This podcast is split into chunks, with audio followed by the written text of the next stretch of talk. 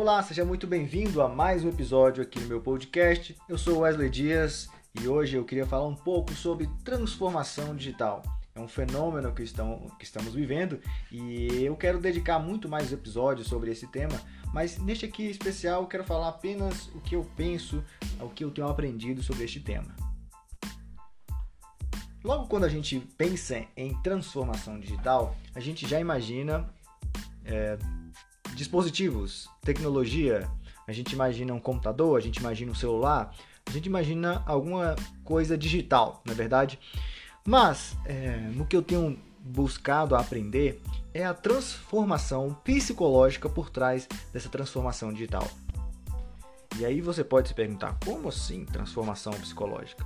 Bom, quem fala muito sobre isso é um camarada chamado Carlos Nepomuceno, ou também Nepo. Em seu livro Transformação 3.0, ele fala de muitas informações sobre essa transformação que a sociedade está vivendo.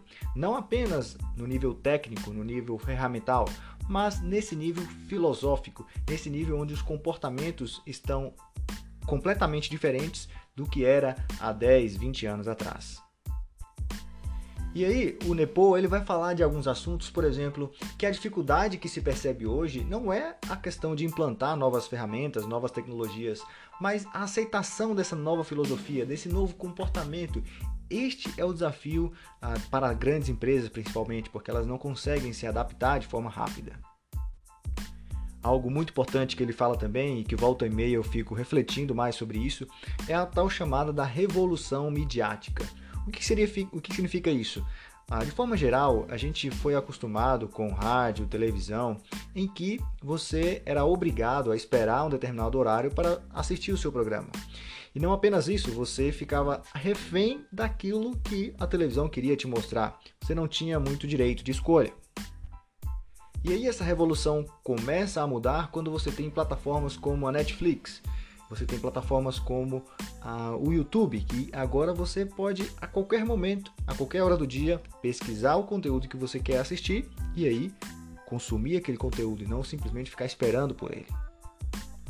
Outro aspecto também muito interessante sobre essa questão da revolução midiática está no fato de que os próprios usuários destas plataformas são responsáveis não só pelo consumo do conteúdo, mas também pela geração desse conteúdo, principalmente aí no caso do YouTube. Você cria conteúdo e você também consome conteúdo. É muito legal essa dinâmica aí completamente diferente do que acontecia antes. Outro detalhe muito bacana dentro desse contexto de transformação digital é o que o Nepo chama de linguagem dos rastros.